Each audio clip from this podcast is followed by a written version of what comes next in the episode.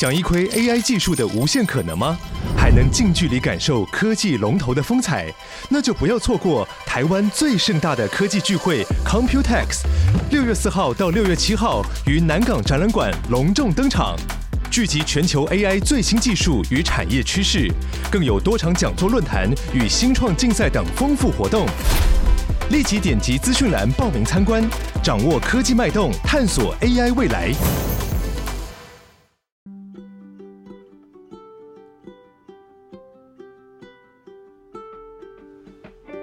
各位听众，大家好，我是 Dr. Selena，欢迎收听最新一集的《小资变有钱》。这个节目是由 Dr. Selena 专为小资主量身规划的一个生活理财节目，希望大家从日常生活议题当中轻松的学习投资理财，有机会改善经济，翻转人生。那么今天呢，我们很开心，我们的录音室来了一个超级的大来宾，这个大来宾也是我很喜欢的，呃，一个就是妈妈。但是她是一个，我觉得她是一个非常的励志的妈妈。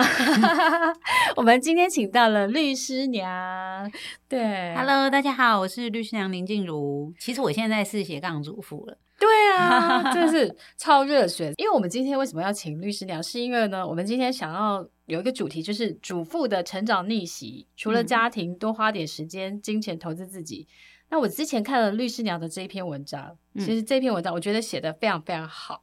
所以我想要来请律师娘来来介绍一下你的人生。好啊，好啊，好啊！想问一下哈，应该大家都认识律师娘啦，因为她之前呢，就是其实出了很多畅销书嘛，对不对？嗯，就是目前六本，然后明年会出第七本。第七本要写什么？要写财产规划，就是你可能到了中年以后呢，你会对自己的养老还有后续的传承啊，身上可能有一些资产，所以你要怎么拿这些钱养老，然后用不完的部分要怎么传承给小孩，才不会有一些纠纷，或是有关于节税啊，或者是说小孩你怕他一下子就把财产。浪费掉，你可能可以透过保险跟信托的方式去分期给付给他。像这一类的财产规划的话，你都可以透过跟几个专业的人士，包括律师、会计师、银行业的信托业者等等呢，去做一个。呃，帮你做财产规划的那个团队，所以这个是下一本书想要跟大家分享的。哇，你真是好跨界哦！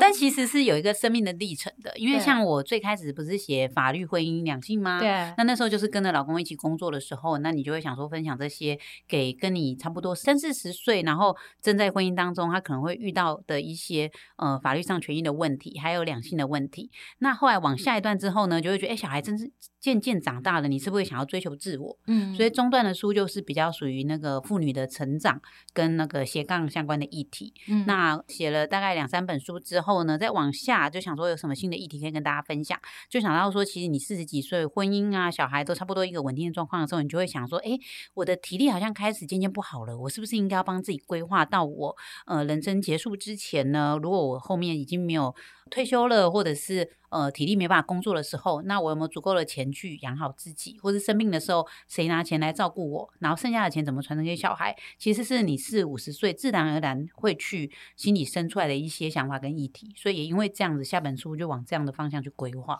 嗯，所以其实你的每一本书，大家都跟你生命成长的历程是环环相扣的嘛？对，也跟我身旁的这些女性们，跟我年纪差不多，她们的处境其实是扣在一起的。嗯，其实我们今天做做特别的这一集是说，因为其实有很多的妈妈，她们可能呃，就是结婚会生小孩以后，她们就离开职场。嗯，但是其实她们有时候心里会很焦虑，就是焦虑，就是说。诶，他不想跟这个社会脱节，或是他也想要呃有机会可以追求自我成长。嗯，所以其实我觉得，就是我想要请律师娘来分享哦，就是因为律师娘自己本身也是一个不断学习的。我看看你学好多东西，我们之前有上过一次插花嘛，就有有有有有。嗯、然后我看你有在学画画画、钢琴、钢琴，然后调香、调香。嗯，我还我想问一下，你还有什么不会的？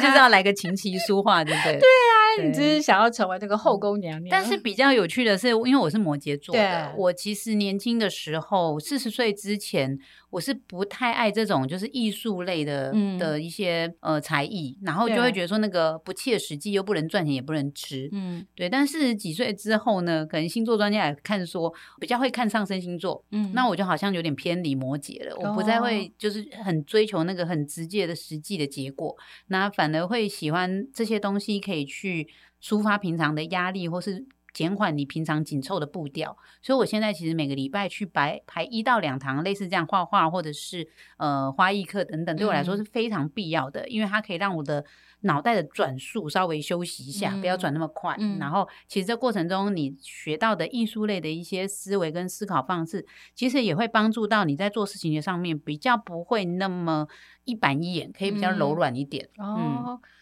我觉得蛮好的，因为像我自己啊，我自己这半年也在学乌克丽丽，嗯，然后我觉得每次去上课，因为我我跟冒牌生一起上，哦，所以我们在上课的时候，其实有一点是，我觉得有同学是很好，就是他会鞭策你，因为你有时候想不想上的时候，觉得不好意思，然后就还是去上。嗯、重点是，我觉得就是刚刚律师娘讲，就是说音乐它其实可能可以让你做你身心灵的一种平衡或是转换，嗯、然后重点是。我们每次呃上完课以后，我们两个会去吃东西吃饭，然后我们就会讨论说，嗯、哦，比如我们最近做了哪些事情，最近学到什么，然后彼此又互相分享这样，所以我觉得其实是很好的一个过程。嗯，那我想要再问律师娘，就是说，呃，其实你有成立一个娘子军，嗯，对不对？对。那你成立这个娘子军，当初为什么会想要成立这个娘子军的动机是什么？嗯，其实最早期像我们在经营自媒体的话，很容易就是。个人的品牌，然后还有说，你今天可能把它转换回一些商业的模式，或许有很多人就是接接业配啊、演讲啊、出书是最常见到的一个转换的方式。嗯、那因为我的粉砖比较特别，就是当初会成立这个粉砖，其实跟老公的事业比较有关系，嗯、所以最头先几年其实分享的几乎都是跟法律、婚婚姻、两性相关。那他最后导向的，其实很多人就会对我们事务所的信赖度是。增高的，但是在这过程当中，其实那几年里面，我都一直谢绝所有的商业的合作，因为我就怕会说去淡化了你们的专业度跟品牌的认知。但是后来是因为，呃，也因为这个粉钻的关系啊，其实事务所就多了非常多家事案件的委托。嗯、那因为那时候我是在事务所里面跟老公一起工作的，所以我会接触到很多当事人的案件。那我就发现说，很多女生在结婚之后。呃，有几个方向，一个他可能就是脱离职场，没有自己的收入，嗯、对。然后第二个就是说，他虽然可能有自己的收入，但是因为他下班之后也是赶快回家，所以他其实也没有上班同事以外的生活圈。再加上他如果上班的地方又是生活圈非常小、很封闭，可能就是有他们部门的那几个人，所以他的生活圈其实还是很小。那你会发现说，如果呃婚姻的状况不是很好，也不见得一定要走到离婚，但是可能是你跟对方另外一半没有那么亲密，或是另外一半在发展事业。跟你没有那么长时间相处的时候，很多女生其实很容易患得患失。譬如说，她会担心自己没有收入，老公如果万一外遇不要她怎么办？然后或者是说，嗯，会遇到有些女生她呃老公不在的时候，她就会觉得说，诶，老公不知道现在人在哪里呀？然后我好无聊，然后呃每天就去查寝老公啊，然后问老公为什么不回来陪她，就觉得哦，你都把心思花在事业上，也不花在家庭上面。然后呃，当然我们会有这样子的。追求说希望可是家庭在一起的时间多一点，但如果那个已经过头，让你觉得非常的沮丧，然后每天都负能量的话，那我有遇到女生有这样的状况，所以我觉得其实说，如果女生在结婚之后有小孩之后，那你没有一个属于她自己个人的生活圈，或者是她自己个人想要的嗜好、事业，或者是呃朋友圈等等，你就会发现说，她很容易会把她的一些想要的东西去放在她的另外一半身上，那。当一个人，你所有的期望都是放在别人要不要成就你的时候，你会非常辛苦。嗯、就像我刚刚讲的，患得患失、嗯、恐惧、恐慌、焦虑等等，嗯、那其实对你跟另外一半的关系其实是不好的。嗯、所以他本来可能没有外遇，但因为你一直查清，他觉得你好烦，好没有魅力，他就外遇了。对，所以其实就是我会看到这些在婚姻发生状况的女生身上。我觉得就是他们没有把焦点放在自己的身上，他把焦点放在家庭或是另外一半身上的时候，他的自我慢慢消失的过程中，其实他内心是会是空的。嗯，所以他们就会到四十几岁，小孩大一点去上学之后，或是老公他的事业非常繁忙的时候，他突然产生一个恐惧焦虑感，然后把自己的生活就没有办法过得很好。嗯，那我也遇到很多女生，她就会像我这样倾诉。对，那我自己则是刚好是倒过来，是我本来就是家庭主妇，但是因为一开始做自媒体之后就非常的忙碌，嗯，出书。啊，演讲等等啊，还有当过广播节目主持人，嗯、所以就是生活非常忙碌状况下，其实我可能比较忽略我的另外一半。所以我的老公有时候会抱怨，嗯、所以我觉得你每天玩的很开心，你可不可以花点心思陪陪我的？对啊，所以我觉得哦，觉得我自己要检讨反省一下。所以我会觉得说，其实如果你有一个家庭跟另外一半以外的重心，然后你把它稍微做取舍跟平衡的话，其实你在这个家庭婚姻关系当中，不管对你个人或跟另外一半的互动来讲，其实是好的。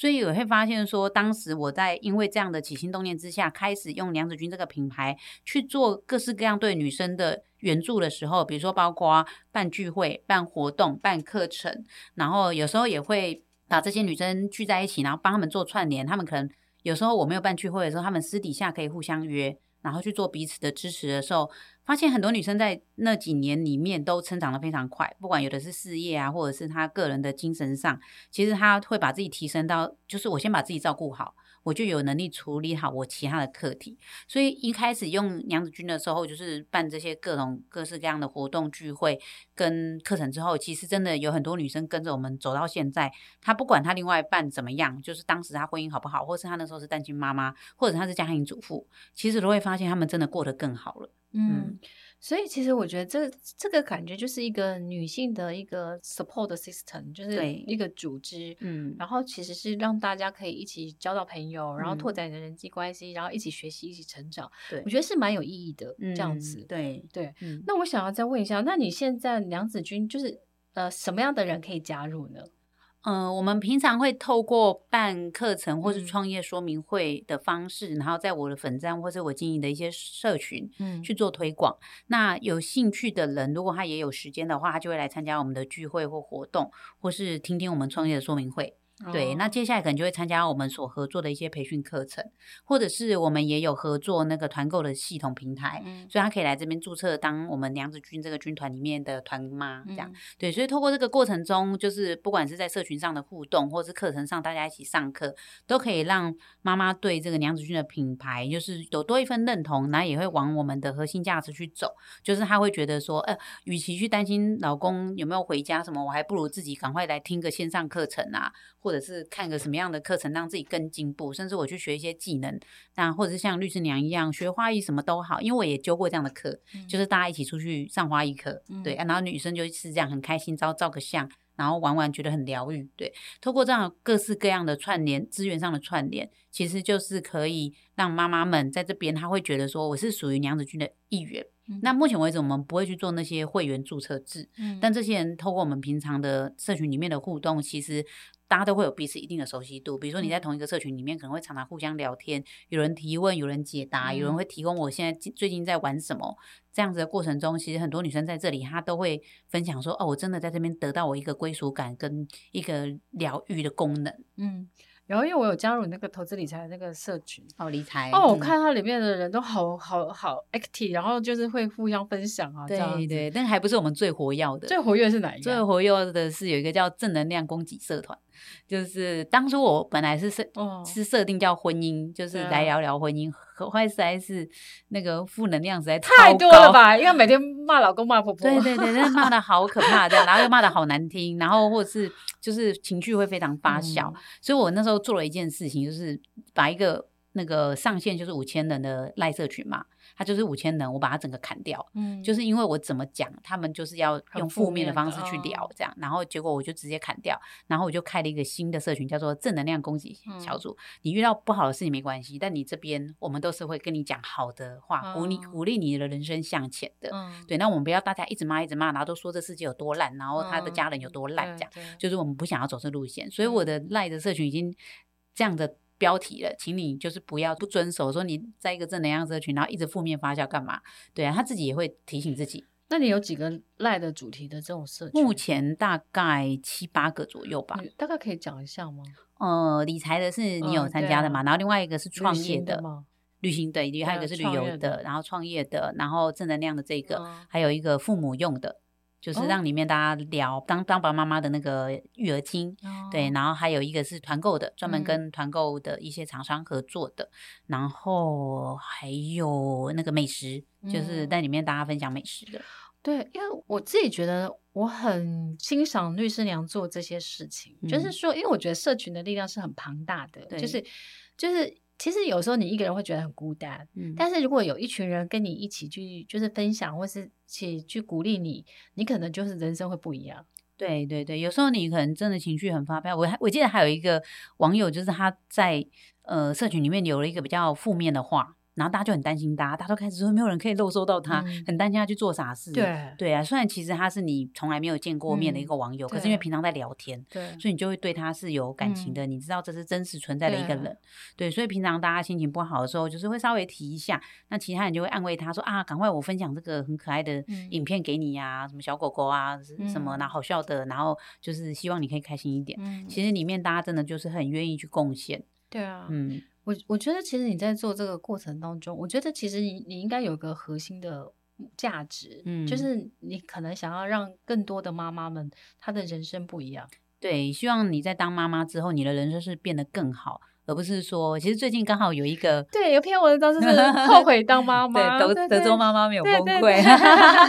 我有看到那一篇文章，他文章还被检举，而且他下面很多妈妈，嗯，就是讲了他们自己的就是。心路历程，对对，对可是我就觉得说，真的是不要那么 tricky，就是、嗯、本来人生就是会有负面情绪，然后会有觉得你你觉得哦好可惜的地方。那讲这个并不代表我要对我的小孩怎么样，嗯、对啊，就是说，其实你把人家的心情抒发出来，有时候反而是好事，因为你不讲出来，有时候闷在心里，是。那反而是。就是你有时候爆发出来更这样，那我觉得一群妈妈这样抱怨老公啊什么这样都很好啊，对啊，就是我们最后结束的时候，我们是往一个正能量走，说没关系，那我们接下来可以怎么做？对啊，那就好了。嗯，其实我觉得可以体会妈妈的辛苦啦，嗯，因为毕竟呢，现在现在的社会，然后我觉得台湾整个社会其实。妈妈相对压力是比较大的，因为比如说大家还是有一些传统的期待，就是觉得说啊，育儿可能是妈妈大部分的责任，嗯，然后家庭的照顾也是你的责任，然后可能要做个好媳妇儿啊，嗯、等等，然后要做个好老婆。其实我觉得妈妈的角色承载着太多的压力，嗯，所以我觉得其实我觉得你做这个娘子军，我觉得很好的一个地方是让妈妈的压力是她有个出口，对，对不对？对呀、啊，然后也希望说你怎么去。做选择就是一样，已经是当妈妈了。嗯，你有没有办法去选择让自己更快乐的人生？对啊，对，所以我就讲到说，我老公会抱怨啊，因为我就不是一个完美的太太跟妈妈这样这样。以前是啊，以前我当过三年全职妈妈，然后当完全职妈妈又去他的事务所里面当助理，然后当贤内助，反正就全心全意的在帮你付出。但是前几年开始娘子军越来越做的越完整之后，他就会抱怨说，我都不把时间花在他身上。然后我就也会自己就是稍微跟他说塞那一下或者怎样，那我就跟他说，我真的希望我有自己的人生，我不要我的人生都花在别人身上，为别人人生而付出。对啊，所以我觉得有什么可以改进的地方，大家可以聊一下。嗯、但你不要再要求我说，我就是要为了别人人生什么，我身上的责任是什么，我有哪些责任？我觉得我已经是一个道德责任感很重的摩羯座了，所以你真的不需要再提醒我了。嗯、我知道什么事情是我该做的。嗯、对，然后再过头，我会觉得那有一点像是索求了。嗯、对，那我就是想要告诉妈妈们说，线你要自己搭的很清楚，嗯、那个界限不要被别人跨越了。嗯、很多其实你自己如果想清楚，你真的会知道什么是你该做的，什么是你不该做的，但很多时候，当别人的要求，不管是婆婆，或是那个三姑六婆，或是老公，就觉得说你为什么不怎样？你干什么没有做好呢？他就觉得说，哦，一被抱怨的时候，他就觉得我赶快去做，以以免别人再客诉我这样。那为了这些客诉，你其实把自己搞得好辛苦，好可怜。就是真的，就是把标准放在自己的心里面，不要放在别人的嘴巴上。我觉得，如果说你把界限划清楚，他其实就算心里有点低估，他也不会再去。太去踩你的界限，那当然你不要有一些需要靠他的地方，你也就不用说因为依赖他，嗯、所以你就觉得说你要有所那个让步。然后除此之外，其实有时候也是有一些生活中的小技巧啦。因为像我跟我婆婆相处的就算蛮好的，嗯、对，对。然后我其实我跟我婆婆相处的技巧就是我会去认识她是一个什么样的人，因为像我婆婆是比较会嘴巴会碎念，她会念说，大部分婆婆都这样吧？对啊，但我就会觉得说。我其实会去看你是什么样的人的，嗯、因为他其实有帮忙照顾我的小孩，那有时候会带一些好吃的给我们吃，所以我知道他是个心地善良的人。嗯、所以他嘴巴碎念，有时候你被念他会不舒服，但我会很快让自己转念说、嗯、啊，他就是喜欢念，但他对你很好，对，对我就会让他过了。嗯、对，那如果你要一起去想说他他又帮你带小孩，然后你又要他不能碎念，那有这么完美的吗？你做自己做到吗？啊、然后就很 奇怪，就是那不然你就是说大家保持距离。那这如果人家对你很好，就是他就是会有缺点啊，他会有他没想到的地方。嗯对，你自己要过得去这一关，这样。呃，我自己觉得就是说，其实妈妈呃有时候她有一些压力，就是因为毕竟你的婆婆跟你不是从小长大的，嗯，所以她其实是有很多的生活习惯啊，或是她的价值观是不一样的。但我会现在学习就是尊重，就是保持一个友善的距离，然后就是尊重她这样。对对对对，然后嗯，就是我觉得也要看缘分嘛。对对对，我算是婆婆的缘分真的还算深的，就是她也帮我坐月子做的很好。然后，但有时候她不高兴的时候，你念的时候你也会有点不舒服。可是我都觉得说，我会去看你对我好的地方，嗯，然后不好的地方那些小事，我就是会让她 pass 过去。对，嗯。不过我觉得这个婆媳，可我们下次可以再讲很多。我们今天回到那个妈妈妈的成长哦，嗯、那我想要再问一下，就是说，呃，其实呢，就是因为很我们鼓励妈妈除了家庭要多花点时间投资在自己身上，但是就是妈妈的财务，她其实财务管理其实她又有一些限制，所以妈妈怎么样去平衡，就是说把家里照顾好，但是她又可以花时间或是花一些金钱在自己的成长上面，这样子。嗯，其实我觉得说，像我一直以来在提倡这个斜杠的概念哦，嗯、然后听起来好像妈妈就是赶快要去找份收入是的，其实呃不完全是这样子的，嗯、就是说呃斜杠这个东西，其实你要想说回归它的目的是有几个的，第一个就是你可以帮自己的呃经济收入去分散风险嘛，嗯、如果你完全没有收入、没有存款，然后你也不知道有一天你突然要有收入的时候，你得去哪里找收入的时候，那风险本来就很高了，嗯、而且其实夫妻之间的关系也会相对不好。因为我看到的很多类似这样的状况的时候，其实先生到最后难免就是有一个台语的名字叫做“扣谁”，对，他就很容易对你讲话口气不好，然后反正觉得你也不能怎么样，对，甚至就是如果说比较夸张的外遇那种，他也觉得啊，不然你讲你也只能忍受啊，嗯、啊，不然然后因为反正你一个人你也活不下去，要不然你要带小孩去哪里？哎。他就会比较嚣张，这样，嗯、对，所以对自己的经济分散风险，还有对家人的分散风险，现在的是就是呃社会的情况变化的那么快，有时候他你的老公突然失业或者什么也是有可能，嗯、那你多一份收入。对老公来说也是一个压力的分担，嗯、对。再来就是说，你自我如果能够成长的话，其实对整个家庭而言，不管是给小孩的示范，或是给老公看到他你个人的魅力，其实他都是有帮助的。嗯，对。所以斜杠这种东西，其实是要帮助这几个东西。所以如果说你今天。呃，老公赚的钱已经两栋房子在你名下，你真的没有必要，就是 说我要去那个开 Uber 来赚点零用钱，因为为了保保持自己有一个独立的收入，这样对。然后再来就是说，呃，家庭的风险也可以靠那个，比如说保险来去做分散。然后自我的话，其实你可以去学很多东西。所以其实斜杠它最后本本质的意义是，你要永远让自己保持在一个有竞争力的状况。嗯、也就是说，今天突然先生没有收入的时候，你们家里不会陷入。危机境对，还有你的先生不会因为你没有收入而去欺负你，或是看不起你，嗯，只是这个是目的，但是有收入它只是一个方法而已。嗯所以妈妈们不要，千万不要听到说哦，律师长一直叫妈妈要斜杠，所以我现在赶快去送 Uber Eat 这样。对对对，其实不是这样子的。对啦，嗯，其实我我我自己觉得很很奇妙的，就是说很多人在结婚前都会跟你讲说，哦，没关系，婚后你给我养，嗯，但是你每个月都跟他拿钱的时候，久了就是你手心手心向上的时候，嗯，我觉得那两个的关系就不太会平等，嗯，所以我我一直觉得。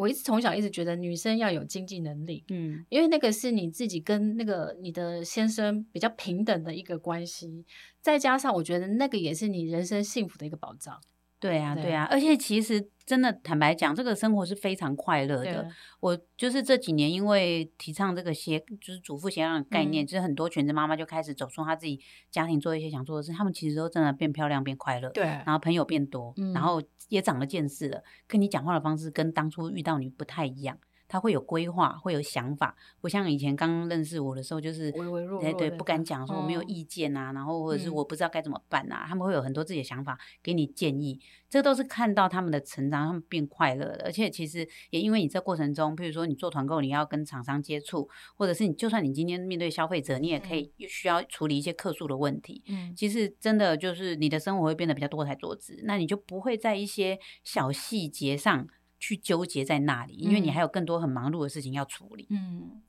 对，所以其实培养斜杠很重要。那我想要再问律师一个问题，就是那妈妈因为妈妈的时间是有限的，嗯，那妈妈怎么样去充分的利用？比如说她在有限的时间，她可以就是去学习，去培养斜杠呢？嗯，我觉得说，其实你去看所有的时间管理的书哦，嗯，呃，除了他可能会给你一个，比如说什么番茄时钟法，对对对对对，然后之外的话，其实最重要的一个事情还是优先顺位。对，对你就是什么事情你要放在前面，然后什么事情你就是得牺牲它，因为时间就是二十四小时，一定是你取舍出来的。你做这件事情很难做，当然有时候我们可以一边洗衣服一边听 podcast 的，对对，这个是可以做到是。就是比较加持的部分，但是你 会知道说，最后你一定要回归取舍。回归取舍包括哪些事情呢？一个就是说我先做好这件事，另外可能剩一点点事情的时候，我才去做另外一件事情。嗯、那另外一个被你放在后顺位，你可能就。有用比较少的时间去做，他就会做得不够好。嗯嗯、比如说，你可能用来上线上课程，那你本来打扫家里，你用两个小时，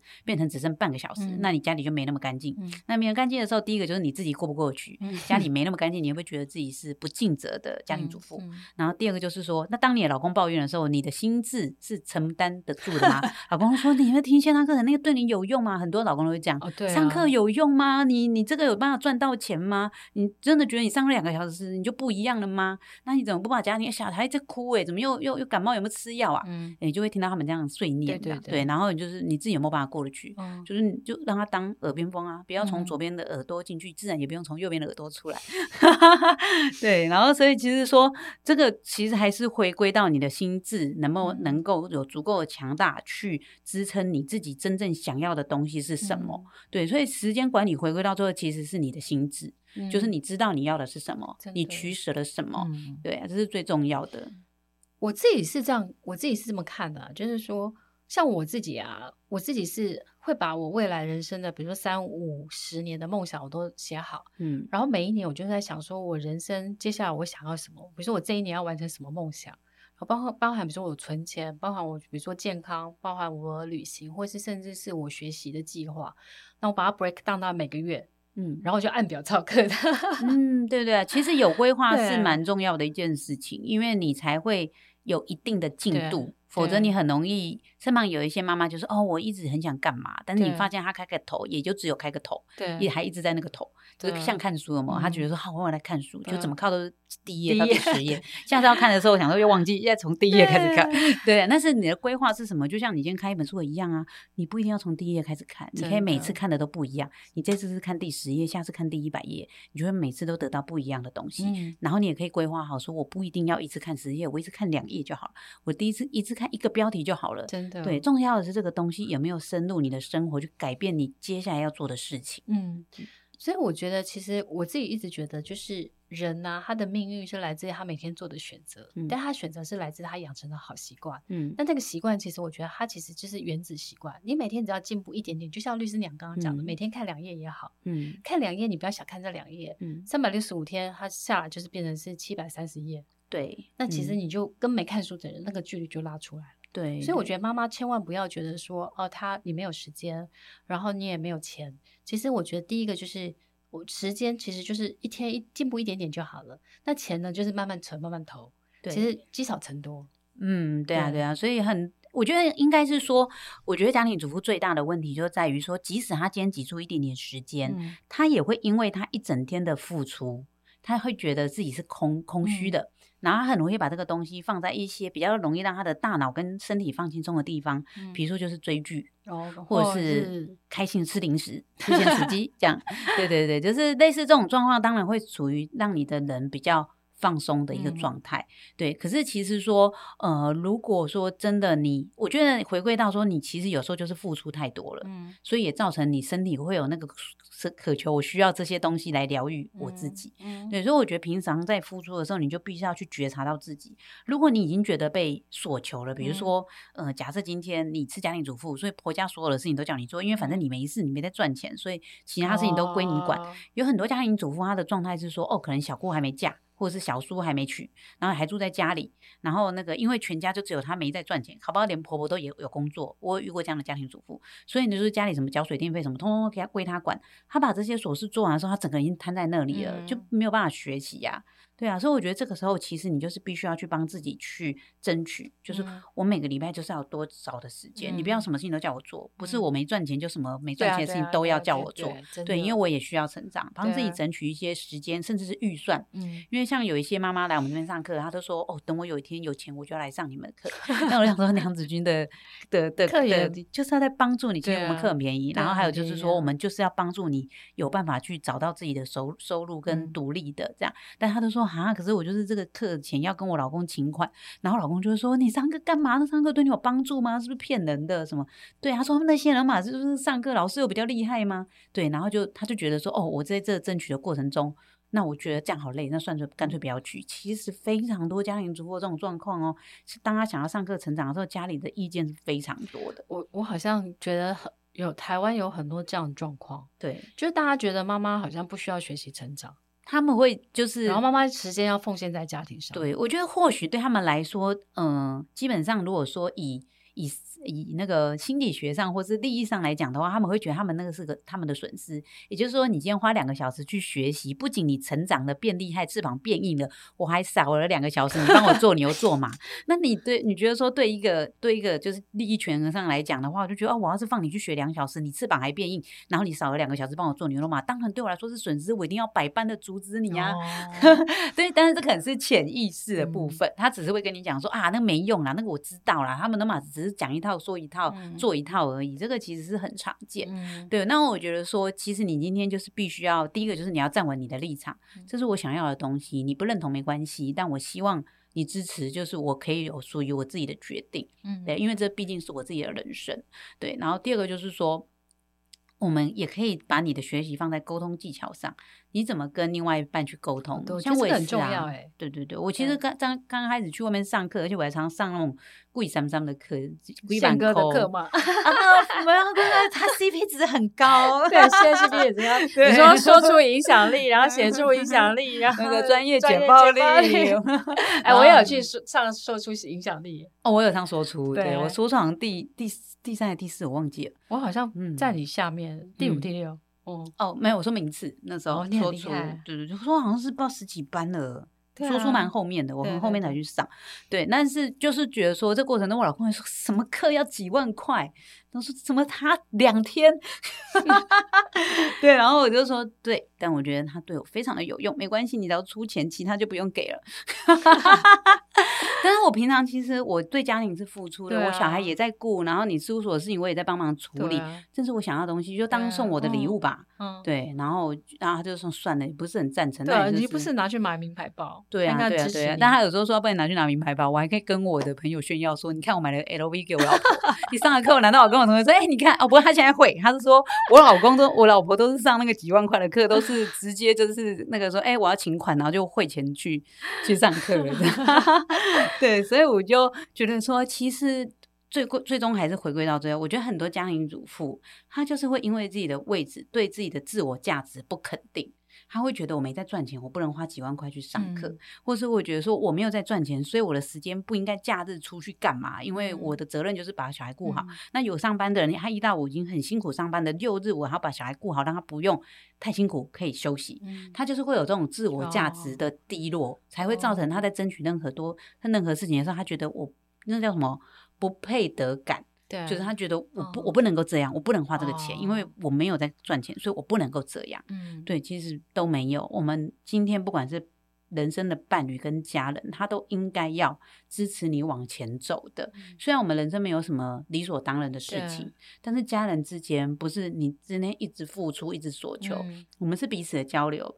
像我先生啊，他也是真的还乱搞东乱搞西的，然后就是什么一架铁板烧，一架什么什么大装厨房啊，弄着弄着也是花不少钱，跟花不少时间。常常晚上那个铁板烧好专业哦。对啊，有时候晚上都不在啊，然后都是我在顾小孩。嗯、那我去上课干嘛的时候，他啰嗦的时候，我就说：“老公，我都没有在管你在干嘛哎，大家都觉得我好包容你哎，你能不能像我支持你一样来支持我呢？”他没话讲了吧？对，你好厉害，叫他学起来。对，但其实这个不是话术，对，是我真心自己这么相信。嗯、我真的觉得我很支持你，我是完全没有愧疚感，因为你一个月花掉二十万去做某件事情，那只要是你的热情所在，我都没有多讲一句话。哦、所以当我需要你支持的时候，嗯、我觉得我是值得被支持的。嗯，所以那个其实是你从内心出来，并不是我。今天口才多好可以说服一个律师，嗯、而是我真心相信我就是这样子对你的，嗯、所以我也值得你这样对我。嗯、所以所有的主妇们都是这样，嗯、你不要被一些社会的观感认为说你是没赚钱的那个，所以你是被养的那一个。嗯、没有，你每天都在为家庭付出，养、嗯、小孩也是你的付出，小孩是大家的。不要觉得你在带小孩，你就是没有在做什么没有贡献的事情。保姆也有保姆费，而且保姆费现在很贵。对，所以我们今天不是从钱的角度去切入，而是今天大家都有在为家庭付出，嗯、所以你值得被好好对待，你也值得去享有这个家庭所生出来的资源。嗯、但是在口气上面，我们不用很强势的说要去跟对方冲撞，因为沟通的目的是达到共识，嗯、沟通的目的不是为了吵架，嗯、也不是为了宣泄情绪。嗯、所以很多太太她今天在另外跟另外一半沟通的时候，可能就会抱怨说：“为什么我就不可以这样？为什么你就怎样？”嗯、对，但其实对方不能接受，因为他觉得当你在这样的时候，你是在否定他，觉得他做不好，觉得他没有尽到责任。嗯所以，我们倒过来应该是你要从肯定他，肯定我们的的关系。所以，你看，我们应该是互相支持的伴侣啊！我好支持你哦，你做什么都支持你，那你也支持我吧。哦，听众朋友，我们大家学起来，律师娘这个沟通技巧非常好。先肯定对方，嗯，然后再将心比心，嗯，然后再最后立场坚定。对对对对对，所以就是不达目的绝不甘休。对今天其实我们非常的开心，律师娘来跟我们分享，因为我觉得其实我我其实认识律师娘应该是，其实我应该是你的粉丝，看了你很久的。哦，不要这么说，你应该比我早经营社群吧？但我其实我大概七年，我。我我其实是比较经营女人帮，我没有在经营我自己。哦，对对对，我经营自己大概是经营平台这三四年，嗯，才开始，而且也是，嗯，嗯，其实我觉得它有一个历程，就是我我很希望就是帮助小资或是妈妈们学会投资理财，有机会翻转人生。嗯，因为我自己是这样过程，所以我觉得对我来讲是一个使命。所以我我觉得其实我就很想要早点分享，是因为我一直很想要鼓励全天下的妈妈们，嗯，就是。其实就是，就算是你是当妈妈、当太太，永远不要放弃追求自己的梦想。嗯、你也有自己美好的人生，对，而且过程其实真的非常快乐。对对对，嗯、所以就是我，如果呃各位就是想要过一个就是美好的人生，然后就是更多彩多姿的人生，欢迎加入。那个律师娘粉丝团，然后去加入他的娘子军的社团，对呀，对呀，对呀，就可以打开你的视野，然后让你有更不一样的人生观，或是认识更多有有有意义的，应该是认识更多很棒的朋友。对对，这边有很多伙伴，他们都跟你一样是呃，可能是全职妈妈，或是家庭主妇，或是就是已经蜡烛两头烧的上班族妈妈，其实都有。对，嗯。因为我其实我从小看我妈妈也是也是有一些过程啊，所以我对于妈妈们在经济上面的一些困境，嗯，跟就是追求人生的这个，其实我也很有体会，对对，所以。我就会很认同你的理念，嗯，也会很希望就是说，哎，那个全台湾的妈妈们，就是人生其实也要勇敢为自己活一次，对对对，嗯，而且真的你不知道。你们人呢，就是不知道你的寿命会到什么时候，所以我都会常常叮咛自己说：如果下个月你就不在了，如果下个礼拜就不在了，那你现在做的事情是值得的吗？你现在的情绪是值得的吗？嗯、因为有时候你可能会陷入负面情绪，但你不想要你在走的时候，居然我的心情是超不好的。对，所以这个都是我常常会去觉察说啊，那个现在这个状况，现在很烦躁，现在做的事情，那个是不是我如果很快就要走了，我我一定要做到的事？这样，嗯。嗯